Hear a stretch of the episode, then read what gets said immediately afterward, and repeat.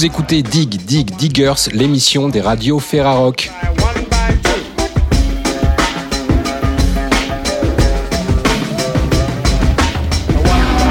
Au sommaire cette semaine, nous passerons une bonne partie de l'émission dans les studios de Primitive, Radio Ferrarock à Reims, en compagnie des artistes Motité et le groupe Squid. Mais pour commencer l'émission, actualité oblige, on vous parle du printemps de Bourges 2021.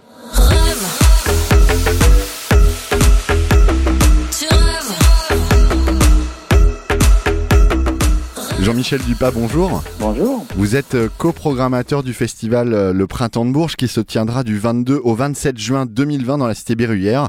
Alors le Printemps de Bourges existe depuis 1977, c'est un si ce n'est le plus ancien festival français, il n'a pas pu se dérouler dans sa forme traditionnelle en 2020 et en 2021, vous avez choisi par prudence de décaler ces dates à la fin juin tout en l'aménageant afin de respecter les mesures sanitaires en vigueur. Vous êtes euh, également observé de toutes parts puisque le Printemps de Bourges sera le premier grand festival de l'été.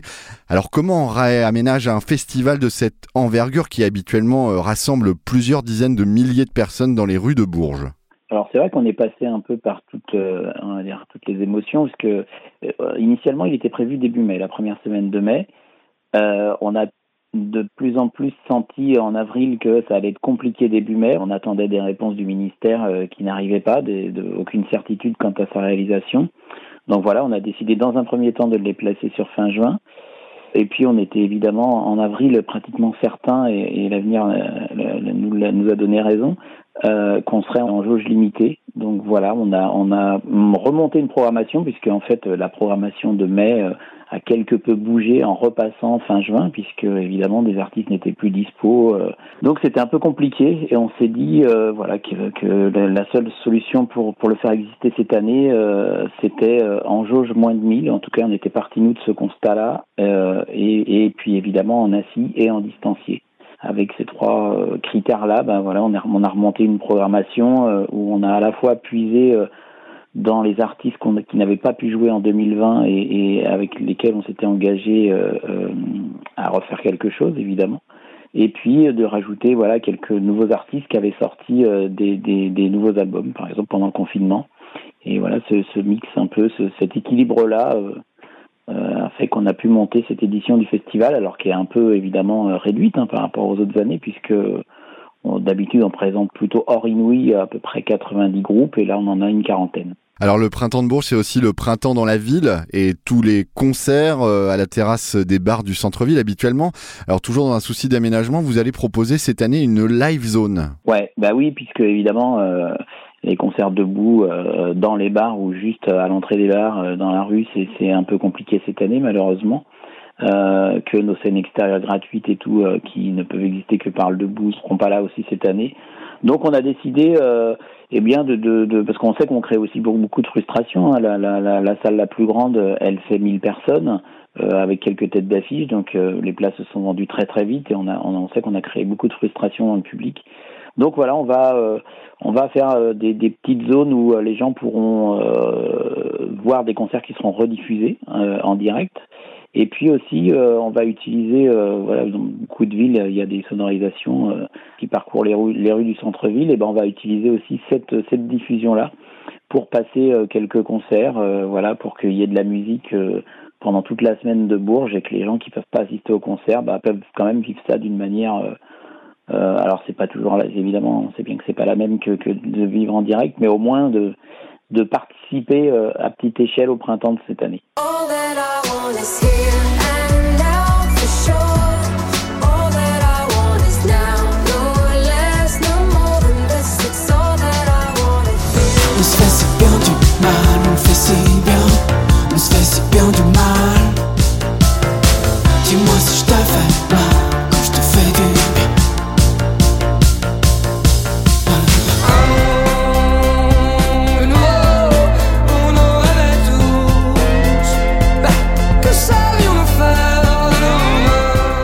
De la programmation, 70 artistes vont venir fouler les différentes scènes du festival, une programmation essentiellement francophone. Alors comment s'est organisée euh, cette programmation alors que les tournées sont à l'arrêt depuis bientôt 15 mois? Effectivement, euh, on s'était engagé à, reprogrammer quelques artistes qui étaient programmés sur 2020 alors certains évidemment avaient jeté l'éponge et préparé un nouvel album et ne, ne pouvaient plus tourner.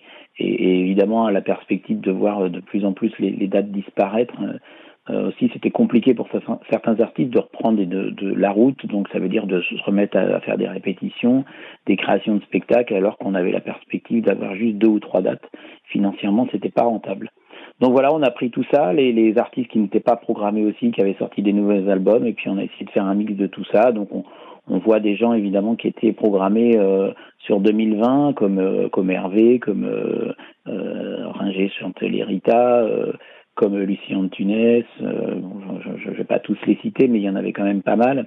Et puis avec euh, avec des nouveaux artistes qui avaient euh, sorti des, albums récents, des gens comme Prudence, le nouveau projet de, de, la chanteuse de Zodo, comme Feu Chatterton, par exemple, comme Iseult, comme Terre Noire, comme Gaël Faye aussi. Pareil, voilà, tous ces gens-là qui, euh, qui avaient sorti des nouveaux albums et qui n'avaient pas pu les défendre, il nous paraissait important de leur donner euh, la possibilité de le faire.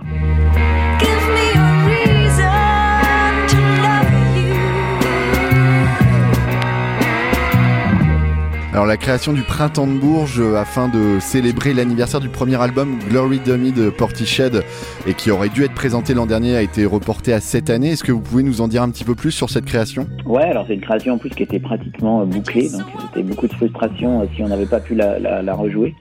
Alors c'est une création effectivement qui est emmenée à la direction musicale par Yann Wagner et Uella Mort.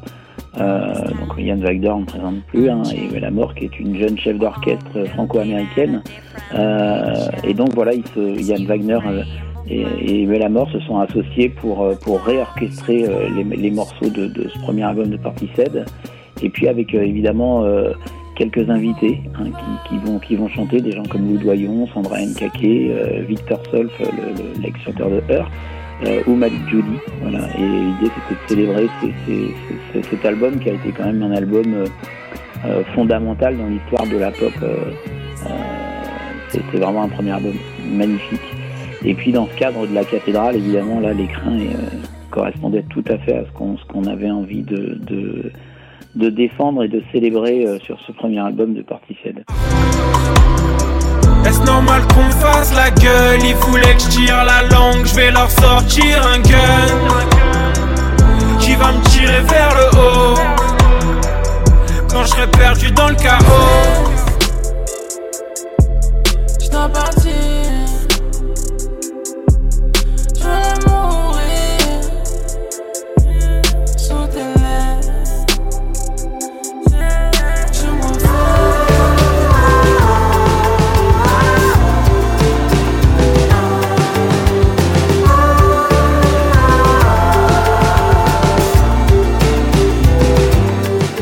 Alors euh, Jean-Michel Dupas, euh, quel est votre coup de cœur de, cette programmation, euh, de cette édition 2021 du Printemps de Bourges?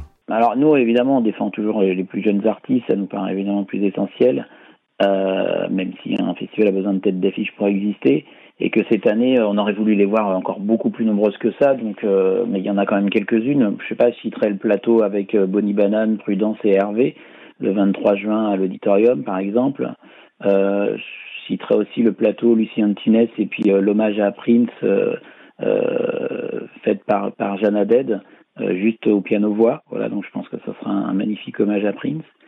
Je citerai aussi la, petite session, parce que c'était compliqué évidemment de laisser la place à toutes les esthétiques, mais ça me paraissait important que l'électro et le hip-hop, qui sont pourtant pas forcément des styles faciles à, à se faire en, en, version assise, donc on a le Palais Jacques Coeur qui sera dédié euh, aux musiques électroniques, mais évidemment euh, petite jauge, version assise, donc on a voulu des spectacles un peu différents.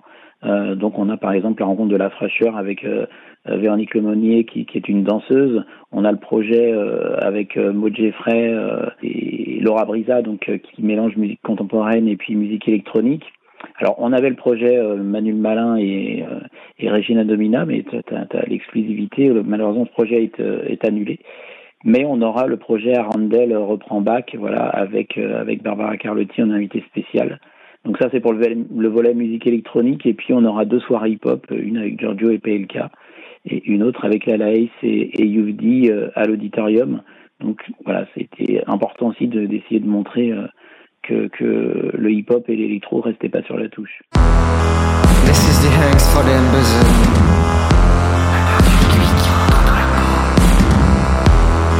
This is the hands for the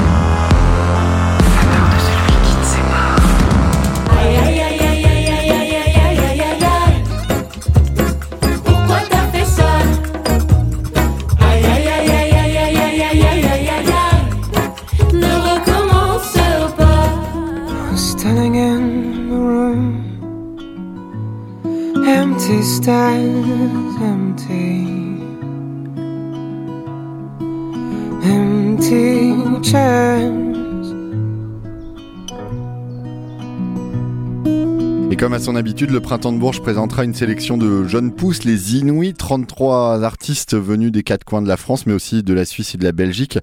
Un dispositif de repérage qui a débuté en octobre 2020 et qui a réussi à être mené à terme, malgré les confinements successifs. Alors comment euh, se porte euh, Jean-Michel Dubas la jeune création en cette période? Eh bien, ouais, c'est vrai qu'on était un petit peu, euh, anxieux, mais un peu dubitatif sur cette année parce qu'après une année complète de d'arrêt des activités, on aurait pu croire en tout cas que du coup les projets, les jeunes groupes n'avaient pas répété, n'avaient pas abouti leur projet. Et on pensait avoir énormément moins d'inscriptions cette année, puis finalement on s'est retrouvé avec quasi la même chose que les années précédentes, c'est-à-dire euh, aux alentours de 3000 inscriptions sur les Inuits. Euh, et puis euh, avec une surtout voilà avec une, une qualité qui était vraiment au rendez-vous. Euh, c'est vraiment une vraiment une belle belle session des Inuits cette année avec euh, ben voilà un paquet de groupes que que, que les, les gens et les professionnels surtout parce qu'énormément de professionnels viennent pour ces sessions Inuits pour en découvrir. Euh, je trouve que le niveau est vraiment vraiment élevé. Euh, ce qui nous fait plaisir aussi, c'est que euh, ce sont des artistes de plus en plus jeunes, puisque la moyenne d'âge de ces sessions tourne aux alentours de 19 ans. donc c'est quand même vraiment des très jeunes artistes, et c'est vraiment ce qu'on voulait présenter. Et puis, c'est la majorité de ces artistes ont moins de deux ans ou trois ans d'existence. donc on est vraiment revenu sur des, très très jeunes groupes. Et c'est vrai que c'est des paris sur voilà quels seront les, les artistes francophones de demain. Bah, je pense qu'ils sont là, ils sont sur les Inuits. Alors justement, en parlant de Paris, euh, même question que précédemment, c'est quoi vos attentes sur les artistes qui vont être présentés euh, sur les Inuits 2021 Peut-être des coups de cœur, des découvertes que vous attendez de voir sur scène? Alors, c'est hyper compliqué hein, de sortir euh, effectivement quelques noms, d'autant plus que il y a, y, a, y a, pratiquement la moitié de ces artistes-là qui qui ont juste quelques concerts derrière eux. certains, les, les, les auditions, c'était leur premier. Donc on est vraiment sur sur un, un, début d'aventure scénique. Il y a évidemment des choses qui nous ont plus marqué euh, euh, sur la sélection, euh, mais bon, je pense à des artistes comme Poltergeist, donc moi j'attends vraiment de voir le live. On va dire en global world d'un groupe comme La Davina, voilà, qui était vraiment aussi très intéressant. Mais il y en a plein, il y en a plein. Elliot Armen en folk, voilà, qui a l'air d'être vraiment un artiste très très prometteur. Le Juice aussi, qui nous avait vraiment marqué sur cette sélection finale. Alors j'en oublie, je vais pas tous les citer, je pense qu'il faut euh, surtout tous venir euh, les, découvrir. Euh, que voilà, il y a des petites perles qui se cachent partout dans, sur cette sélection de, des Inuits 2021. Eh ben merci beaucoup Jean-Michel Dupin. On se retrouve donc du 22 au 27 juin à Bourges pour assister à cette 44e édition du festival. Et on se retrouvera d'ailleurs les mercredis, jeudis et vendredis soirs sur les antennes des radios du réseau Ferrarock pour suivre l'événement de l'intérieur.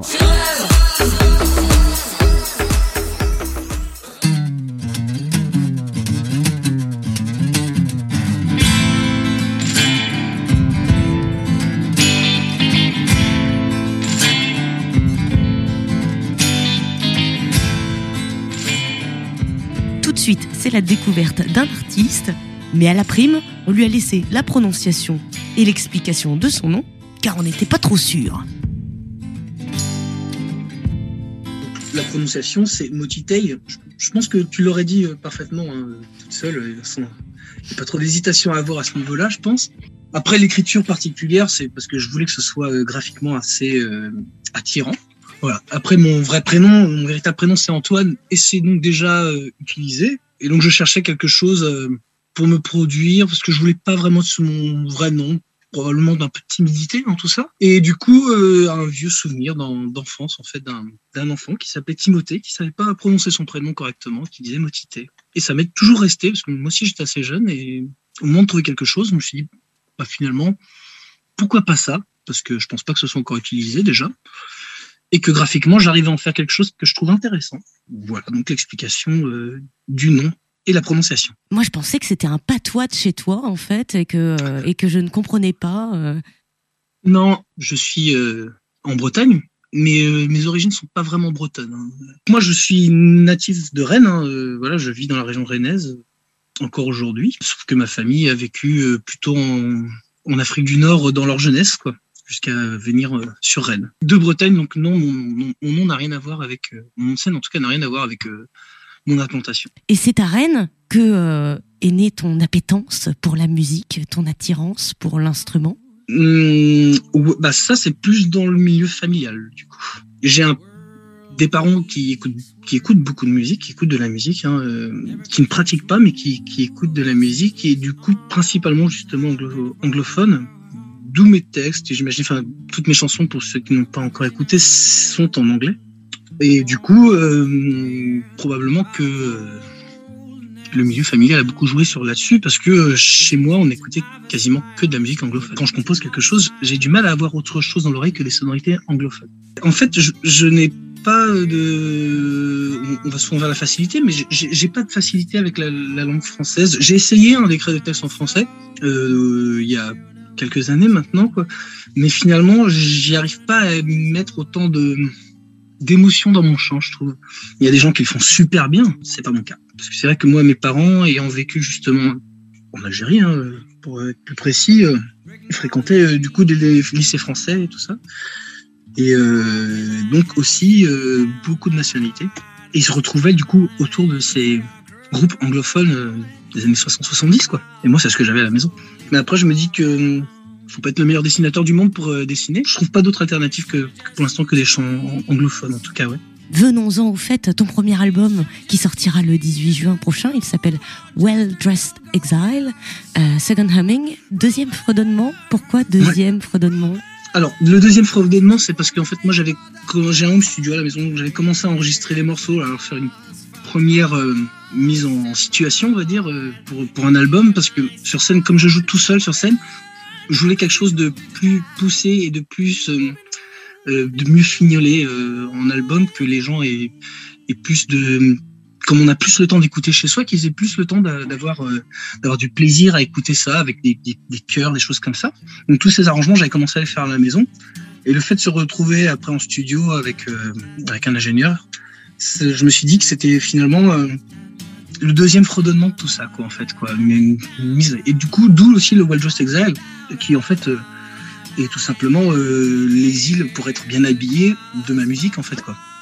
Justement, j'allais te dire qu'il y a une production instrumentale qui est quand même assez riche sur certains morceaux, alors qu'il y en a d'autres qui sont beaucoup plus épurés.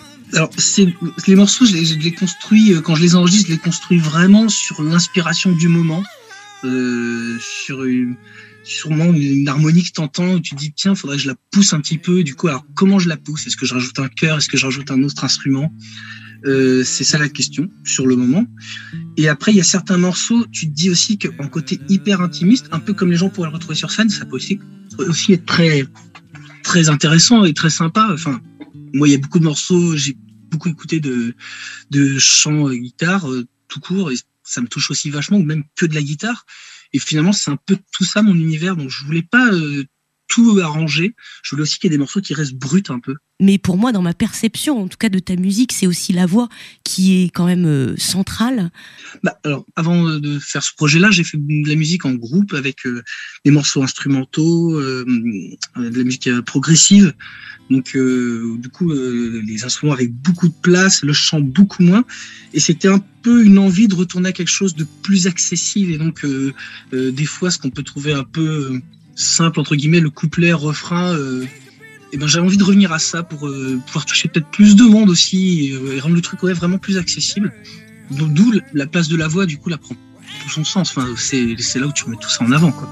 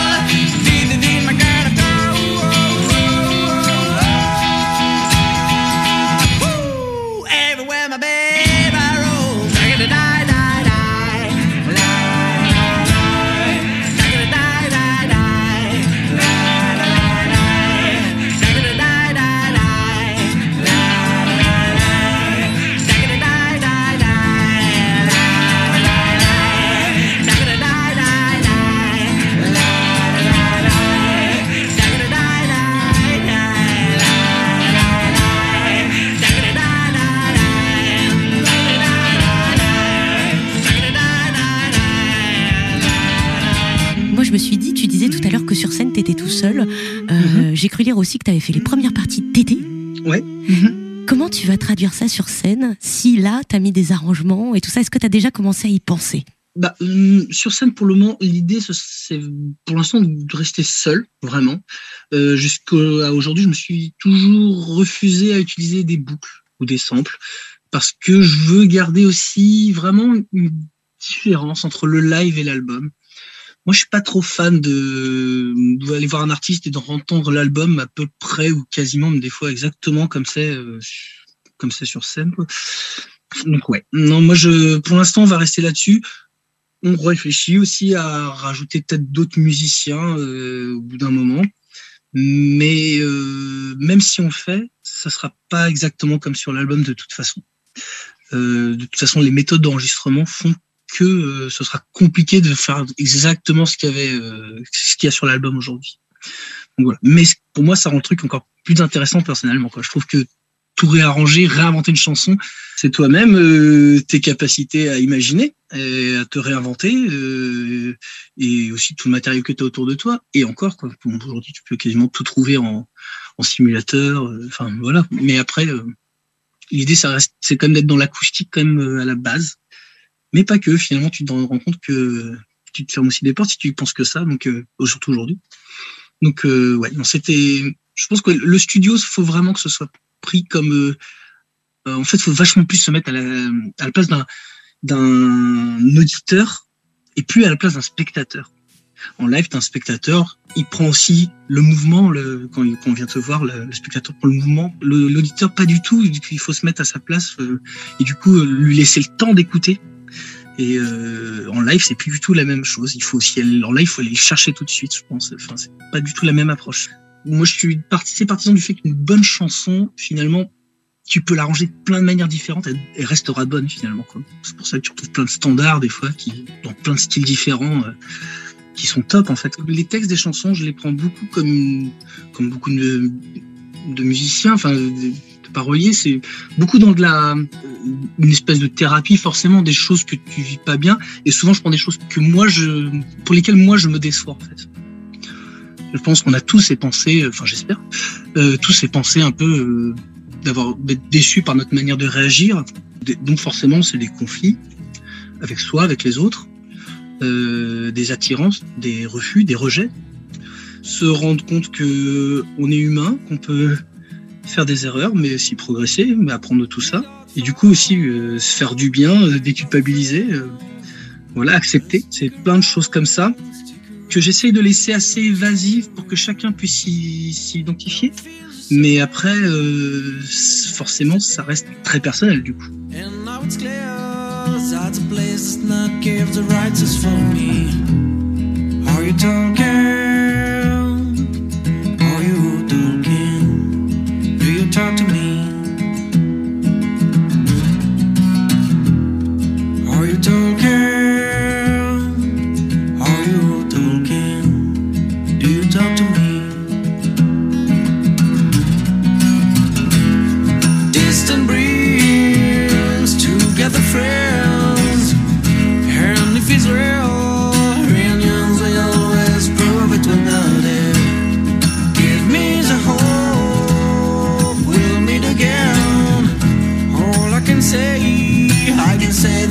Can count on me.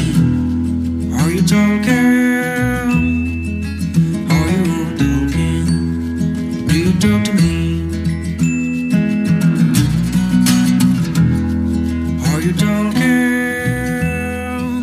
Are you talking? Avec le recul, puisque maintenant ça fait peut-être euh, quelques, quelques temps que tu as enregistré, euh, Mhm. est-ce que tu arrives à percevoir ce que ça t'a apporté, ce premier album? Pour moi, c'est euh, vraiment une, une, source d'apprentissage cet. C'est euh, déjà par la rencontre euh, avec euh, Soufflet euh, sur l'enregistrement qui m'a apporté plein de choses sur sa vision des choses, sur le recul à prendre pour enregistrer, sur, sur les techniques d'enregistrement. Ça, ça m'a appris plein de choses. Ça te donne aussi envie tout de suite d'y retourner quelque part parce que moi, je vois beaucoup les défauts. Donc du coup, tu as tout de suite envie d'aller corriger. Et du coup, ça te donne aussi envie de, mener un projet encore plus mûr pour la prochaine fois. Enfin, c'est, j'ai appris plein de choses finalement sur cet album. C'est, innombrable le nombre de, choses que, j'ai pu partager avec les gens qui m'ont aidé à faire ça. Du coup, ouais, c'est, ça que, que j'en retiens, c'est l'envie tout de suite d'y retourner un peu pour euh, faire encore mieux. Parce que l'idée finalement, c'est ça, quoi, c'est d'essayer de progresser, de proposer quelque chose de différent à chaque fois. Et l'envie est là, donc ça c'est top quoi. Le fait justement de repartager la musique, parce que la musique c'est un partage.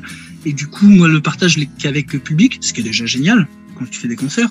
Mais de le partager avec des musiciens, d'avoir des, échanges de points de vue, tout ça, bah, moi ça faisait quelques années que je l'avais pas fait et finalement je me rends compte que ça me manque. Peut-être que ça m'a ouvert une nouvelle porte. euh, peut-être de plus créer dans le partage avec d'autres personnes, tout ça. Enfin, du coup, ça m'amène forcément une réflexion à l'étape d'après, parce que on se rend compte aussi qu'à un moment, tout seul, c'est super, parce que déjà t'as toujours raison, ça c'est top.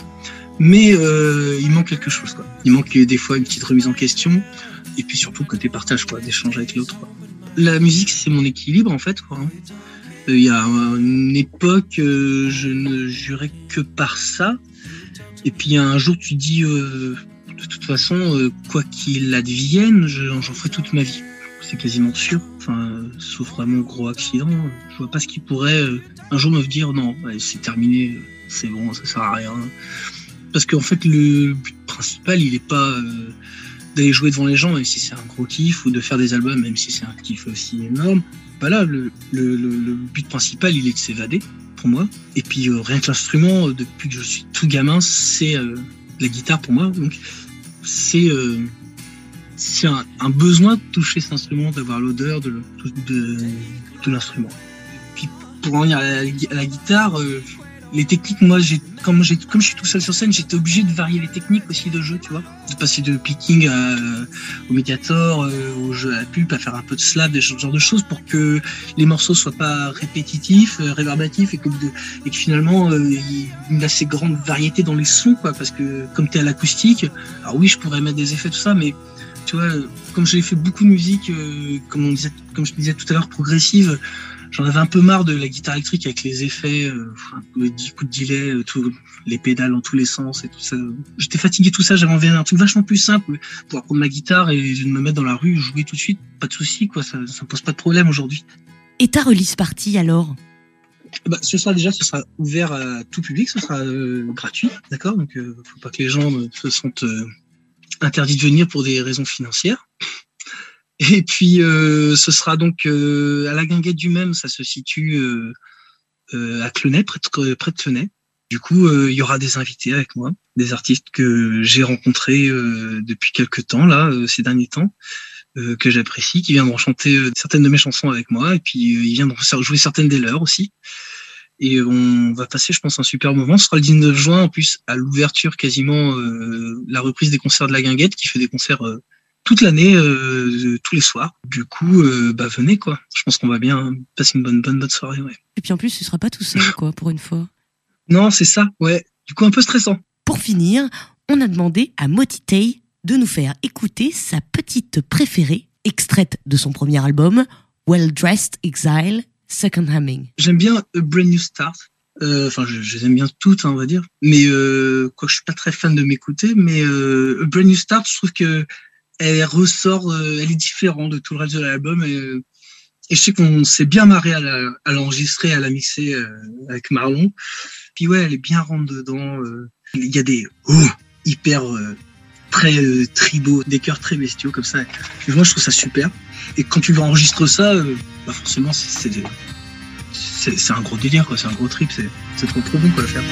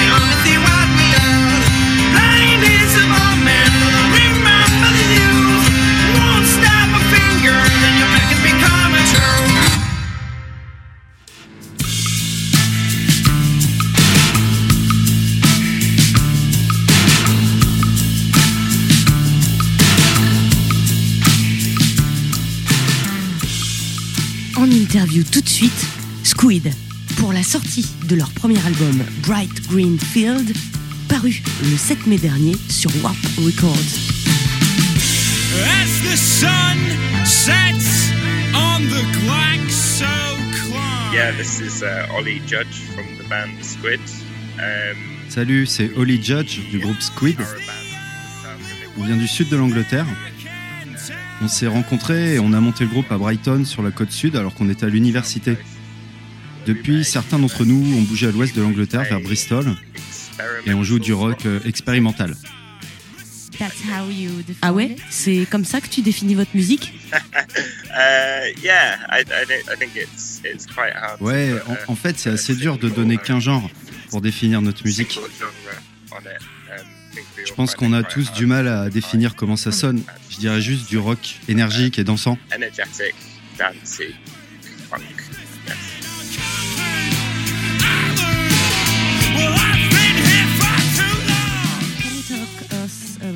Je me demandais comment vous vous étiez rencontrés à l'université et surtout ce qui vous a fait vous dire on va écrire des chansons ensemble. Um, well, Louis, Anton and Arthur all Eh bien, studied, Louis, Anton uh, et music, Arthur euh, same étudiaient la musique ensemble dans la même classe. Donc c'est vraiment par ce biais euh, qu'ils se sont connus. Uh, I knew Louis from Moi, je connaissais Louis depuis quelque temps déjà, avant qu'on aille à l'université. Un jour, il m'a invité à venir jouer avec eux. C'était vraiment juste pour passer le temps à l'époque. On n'avait pas beaucoup d'argent pour sortir à côté des cours. Donc c'est vraiment chouette de pouvoir faire de la musique. Ça nous coûtait rien et puis ça s'est passé de manière assez organique après. On a monté le groupe, a commencé à aller voir pas mal de concerts à Londres. On n'avait pas de plan, mais parfois ne pas prévoir, c'est la meilleure des stratégies. Et si on parlait de votre son de manière générale, votre musique est très élaborée et sinueuse selon ma perception bien sûr. Pouvez-vous nous en dire plus sur votre processus de composition, de création avec le groupe? Est-ce que vous construisez tout ensemble? ou est-ce que chacun travaille sa partie dans son coin pour ensuite le confronter avec le reste du groupe? Um, we just get together in a room and um, and On se réunit juste dans une pièce et on joue ensemble. Si quelqu'un a une musique qui plaît à tous, on parle là-dessus et on joue autour de ça. Um, Aucun de nous n'est jamais entré en studio vraiment avec une chanson complètement aboutie. C'est assez important pour nous que chacun ait sa part dans la composition des morceaux. Songwriting. Et vous fonctionnez comme ça depuis le début? Yeah, it hasn't changed. Um, Ouais, ouais, depuis le début, ça n'a pas changé. Et pour être honnête, je pense que ça sera toujours comme ça.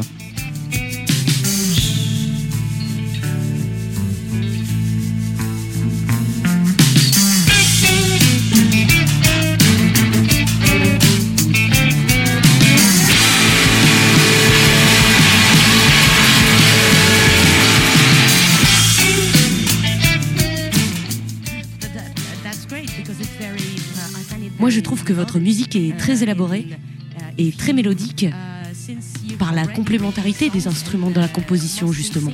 Et pour ce premier album, Bright Green Field, comment ça s'est passé, sachant qu'avant celui-ci, vous vous étiez arrêté à des formats plus courts, des singles, des démos? Yeah, it was the the the, the process was the same as, as it always has been, but um, Ouais, le procédé était le même, ça a toujours été comme ça. C'était très inspirant pour nous. On a pris la décision de mettre aucune de nos précédentes chansons déjà sorties en single sur l'album. C'était un nouveau départ. Cet album, c'est différent de tout ce qu'on avait pu faire avant. Réaliser un gros projet cohérent, ça nous a beaucoup amusé. Notre procédé de composition était le même, mais c'était bien de partir d'une page blanche pour créer un tout nouveau projet.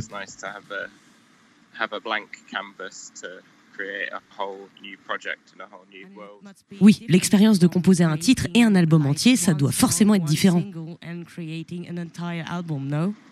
Yeah, yeah, exactly. Um, there's kind of more room with an album to, um, you know, create highs and lows. And Ouais, c'est exactement ça. Sur un album, il y a plus de place pour créer une ambiance avec des hauts, des bas, des parties plus calmes par exemple. Les choses n'ont pas besoin d'être aussi directes sur un album que sur un single. Tu peux prendre plus de temps pour développer tout ça. Tu peux insérer des moments plus tranquilles.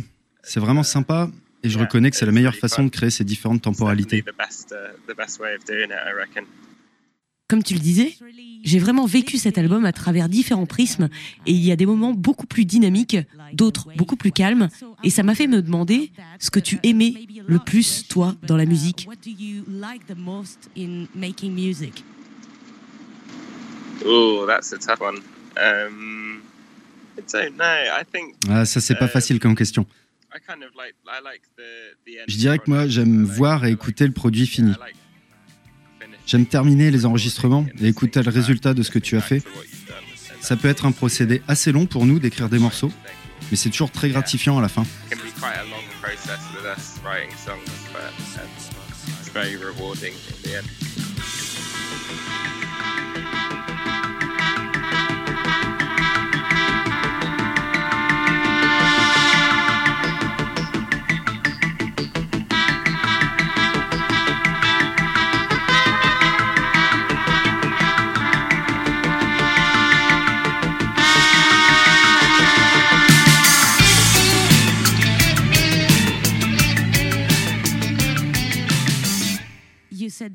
Comme tu le disais, vous souhaitez avoir chacun votre part dans la composition, mais vous êtes quand même cinq.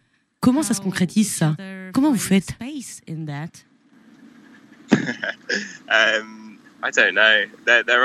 Je sais pas. C'est vrai que ça laisse pas beaucoup de place. Ça donne cinq personnes qui font le plus de bruit possible. Mais je trouve qu'on s'améliore pour la prise de recul des uns et des autres.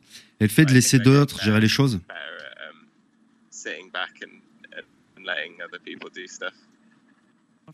Ça doit être toute une organisation.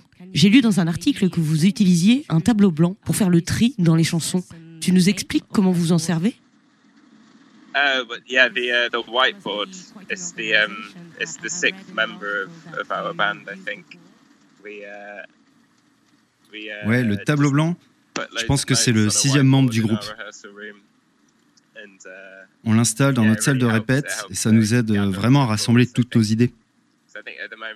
Surtout quand tu as plein de nouvelles chansons, euh, comme pour notre album, où on en était à 11 ou 12 titres. J'ai pas assez de place dans ma tête pour gérer toutes les infos, donc ce tableau blanc est vraiment pratique.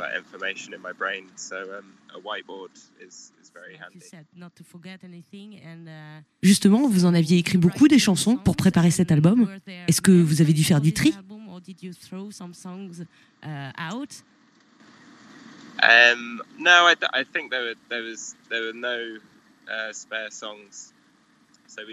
Non, on n'avait pas de chansons en supplément. On a écrit 11 chansons et on les a enregistrées et c'est devenu l'album. Um, Mais je pense que pour le prochain album, ça sera vraiment différent. Um, on essaye maintenant d'écrire le maximum de chansons possibles pour euh, justement faire un tri, une élimination par la suite. Et quand est-ce que ça s'est passé votre enregistrement Est-ce que c'était pendant la pandémie du Covid um,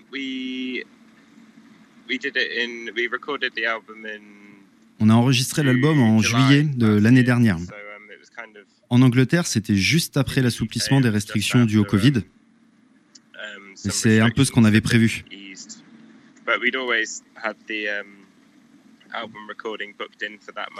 Ça n'a pas changé nos plans à ce niveau-là. On s'est tenu à notre programme initial, euh, ce qui est quand même vraiment bien vu la période euh, qu'on a vécue. Mm.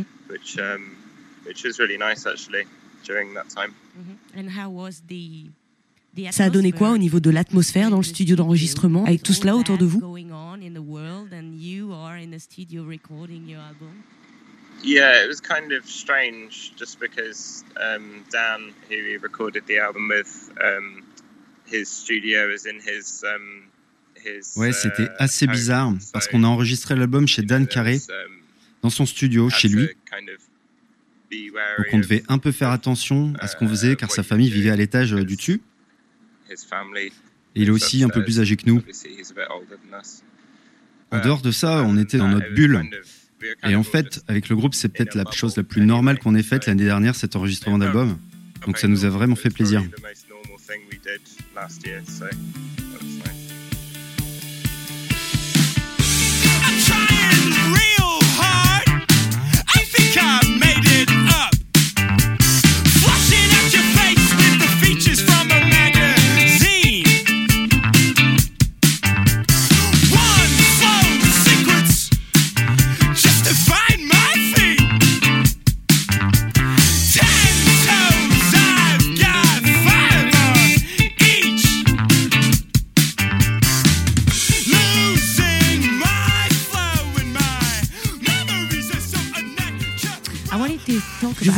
Peu du premier single à être paru de cet album, le titre Narrator, avec Martha Sky Murphy. Comment tu t'y es pris pour la convaincre de venir chanter sur ce morceau? Est-ce que l'accroche c'était. Est-ce que tu veux venir pousser quelques cris sur une de nos chansons?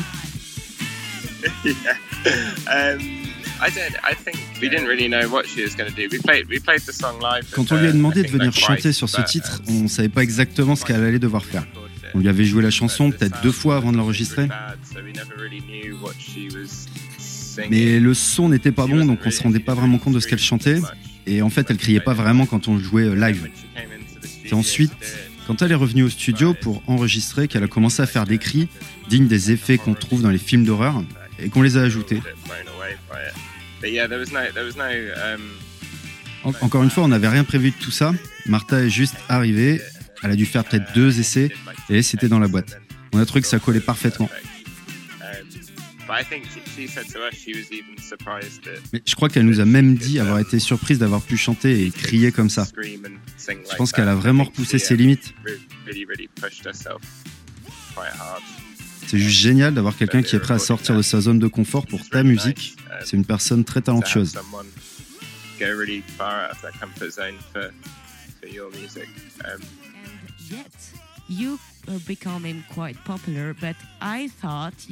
Bien que vous soyez de plus en plus connu, j'ai trouvé que votre album n'était pas forcément très simple à saisir.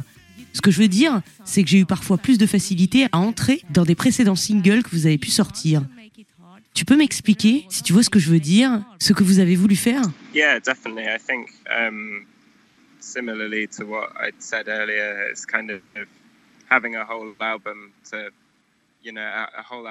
Ouais, tout à fait. Et ça rejoint ce que je te disais tout à l'heure au sujet de la création d'un album entier. Tu peux faire tellement de couches, et ça te permet de prendre le temps de traduire une multitude d'émotions. On voulait pas que ça soit trop prévisible ou trop simple. On voulait pas que ça sonne juste comme un album de 11 titres rock. On voulait que ça soit plus expérimental.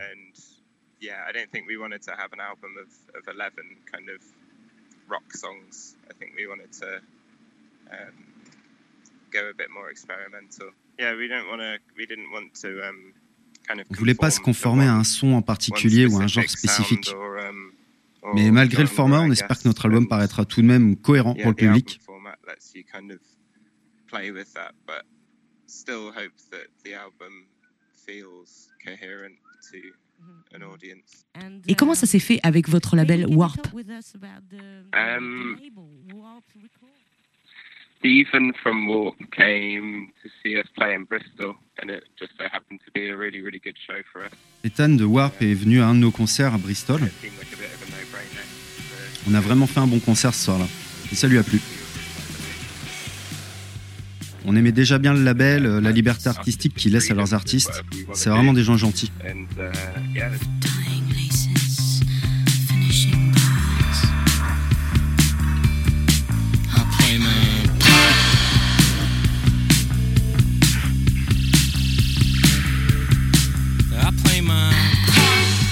if you have some minutes left, maybe I would like to talk about the lyrics because I have the man at the phone who writes the lyrics, you know? So uh, it's quite hard maybe to talk about an album. Et les paroles, tu nous en parles? Um, well, I just wrote about um, reading a lot more books when we were writing the album. J'ai lu plus de livres que d'habitude quand on composait l'album, et ça s'est traduit dans les paroles qu'on retrouve dans les morceaux. J'ai lu beaucoup de livres de science-fiction, regardé beaucoup de films de SF aussi. Et dans ces œuvres, la situation ne me semblait pas vraiment très éloignée de notre réalité en Grande-Bretagne.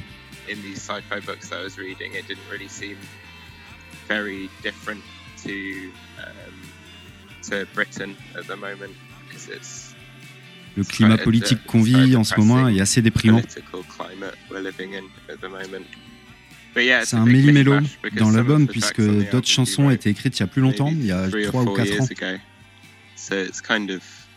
A mix of old and new on the album, but um, So can we hope for like maybe de futurs concerts en France, ça s'imagine? Um, yeah, definitely. I think we've got some booked in. Um, yeah, with Brexit, it's a bit annoying Oui, avec la France, ça nous demande de faire pas mal de papiers, avoir des visas maintenant à cause du Brexit. Mais grâce au label, on est en bonne position et on a les moyens pour réussir à tourner correctement. Même si malheureusement, on fera moins de petits événements. Mais sinon, oui, on viendra en France si la uh, situation avec la pandémie le permet. Un titre de ton album que tu voudrais nous passer en particulier? Um, I think I'll choose uh, Global Groove. Um, I think it's one of my favorite tracks on the album. Um, uh, Global Groove est un de mes titres préférés de l'album. C'est au sujet d'une œuvre d'art que j'ai vue au musée Tate Modern de Londres de Nam June Paik. C'est une chanson assez sinistre et déprimante, ce qui est assez nouveau pour le groupe. Bah oui, c'est ce que je me suis dit. Tu choisis la chanson la plus triste. Ouais, je l'adore. This tight light curve round my hips and a sweat band that fits round my head.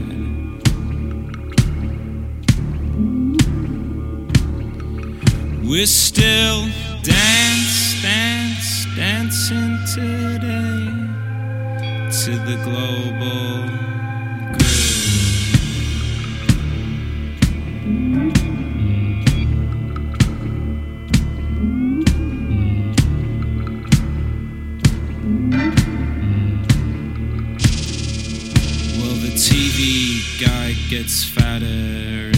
days pass by and those taxis